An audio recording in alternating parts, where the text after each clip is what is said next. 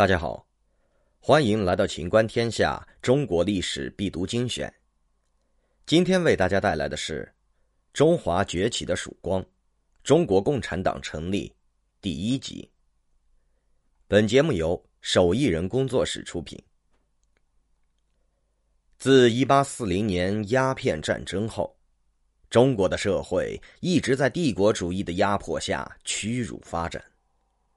从鸦片战争到五四运动，中国人民反对帝国主义和专制统治的英勇斗争从未停歇。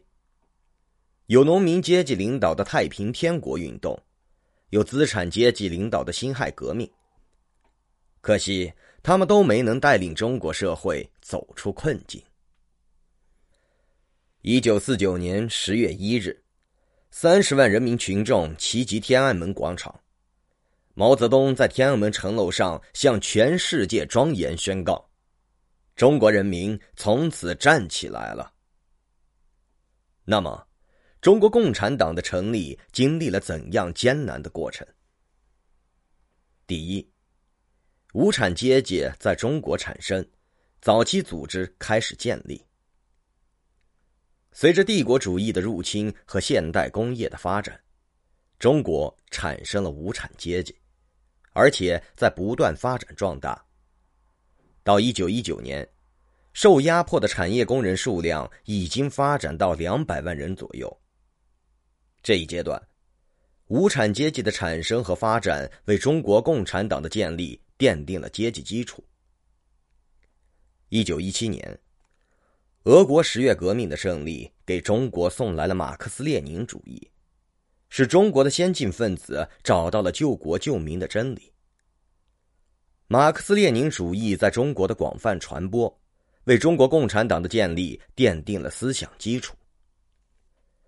一九一九年爆发的五四运动，促进了马克思主义同中国工人运动的结合，为中国共产党的建立做了思想上和干部上的准备。一九二零年初，李大钊。程独秀等人开始了建党的探索和酝酿。中国共产党的早期组织最先是在上海建立的。当时，在法国留学的蔡和森明确提出，应该建立中国共产党。一九二零年八月，上海共产党早期组织正式成立，参加者有程独秀、李汉俊、李达等。程独秀任书记。紧接着，在共产国际代表的帮助下，北京、武汉、广州、长沙、济南等地的先进知识分子也建立起党的早期组织。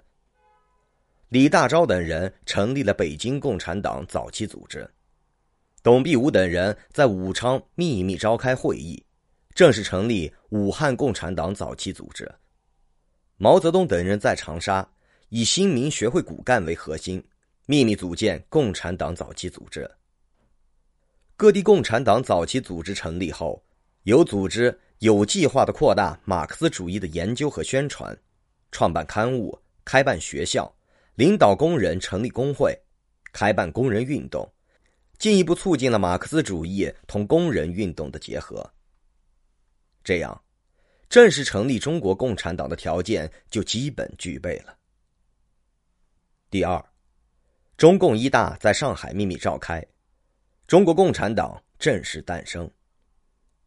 一九二一年三月，在共产国际的建议和支持下，召集了各地的共产党早期组织代表，召开代表会议，发表了关于党的宗旨和原则的宣言，并制定了临时性纲领，确立了党的工作机构和工作计划。这次会议。为党的成立做了必要的准备。一九二一年七月二十三日，中共一大在上海秘密召开。当时因为突遭法国巡捕的搜查，会议被迫休会。七月底的时候，毛泽东、董必武等中共一大代表从上海乘火车转移到了嘉兴，再从狮子会渡口登上渡船到湖心岛。